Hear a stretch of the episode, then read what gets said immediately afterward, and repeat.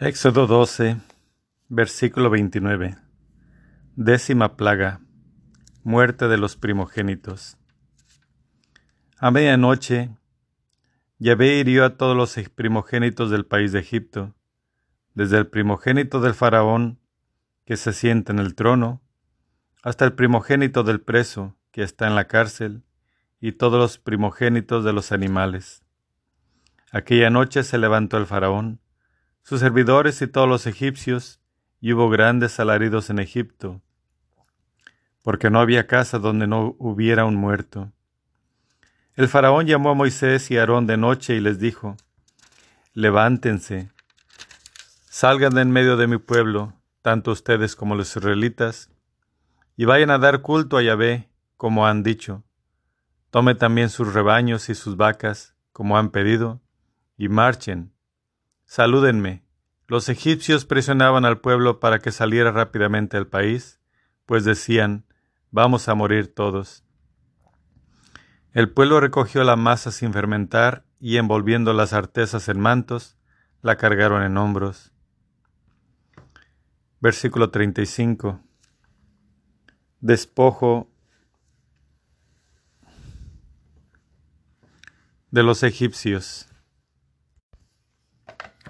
Los israelitas actuaron conforme a la palabra de Moisés y pidieron a los egipcios objetos de plata, objetos de oro y vestidos. Yahvé hizo que el pueblo se ganara el favor de los egipcios, que accedieron a su petición. Así despojaron a los egipcios. Versículo 37. Salida de los israelitas. Los israelitas partieron de Rancés hacia Sucot, unos seiscientos mil hombres de a pie, sin contar los niños Salió también con ellos una gran muchedumbre, con ovejas y vacas, una cantidad enorme de ganado. Cocieron la masa que habían sacado de Egipto en panes acimos, pues aún no había fermentado. Cuando fueron expulsados de Egipto, no pudieron detenerse ni hacerse con provisiones para el camino.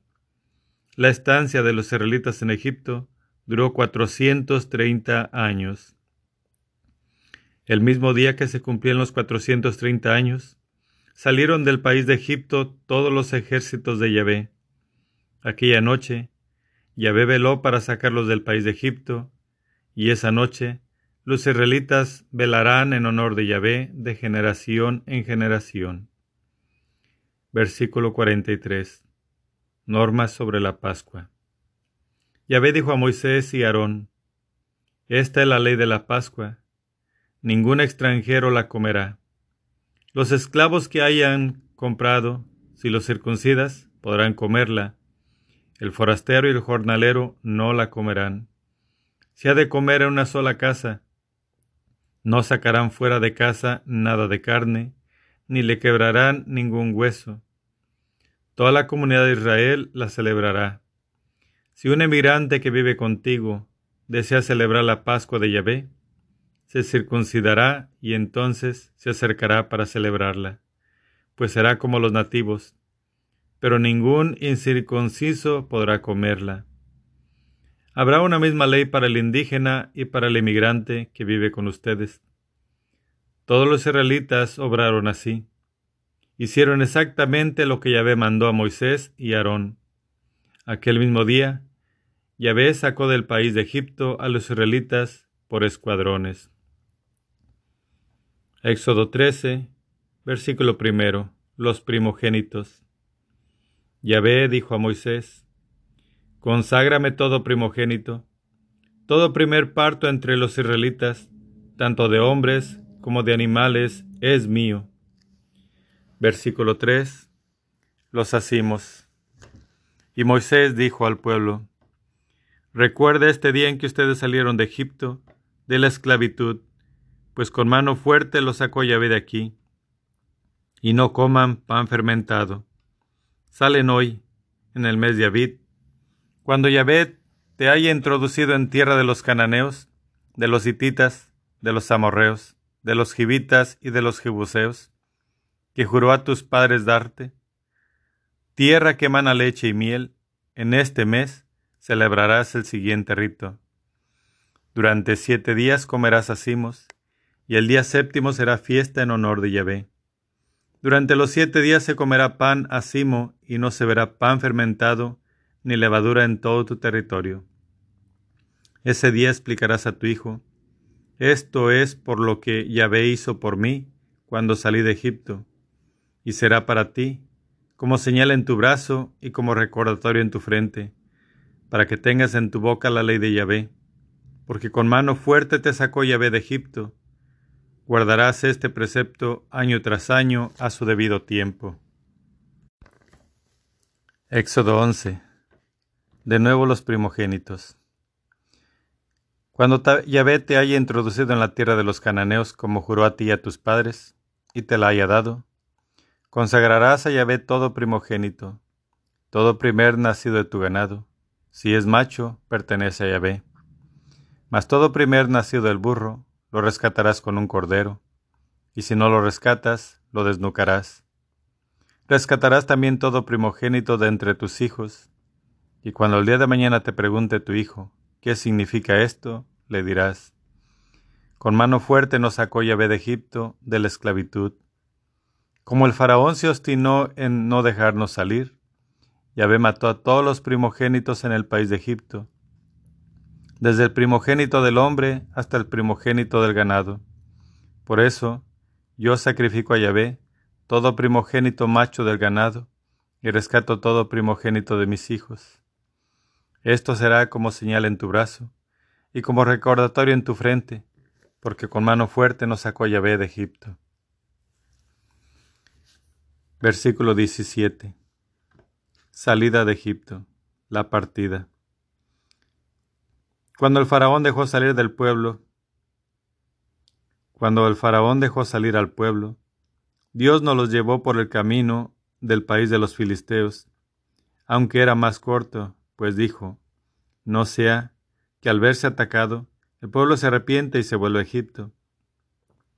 Dios hizo rodear al pueblo por el camino del desierto del mar de Suf. Los israelitas salieron bien equipados del país de Egipto. Moisés tomó consigo los huesos de José, pues éste había hecho jurar solemnemente a los israelitas, un día los visitará. Entonces, un día Dios los visitará entonces se llevarán de aquí mis huesos con ustedes. Partieron de Sucod y acamparon en Etán, al borde del desierto. Yahvé marchaba delante de ellos, de día en columna de nube, para guiarlos por el camino, y de noche en columna de fuego, para alumbrarlos, de modo que pudieran marchar de día y de noche. No se apartó del pueblo ni la columna de nube por el día, ni la columna de fuego por la noche. Éxodo 14. De Tan al mar de Suf. Yahvé dijo a Moisés, Di a los israelitas que se vuelvan y acampen frente a Pi Jajirot, entre Migdol y el mar, enfrente de Baal Safón. Frente a ese lugar acamparán, junto al mar. El faraón pensará que los israelitas andan errantes por el país y que el desierto les cierra el paso. Yo haré que el faraón se obstine y los persiga a ustedes.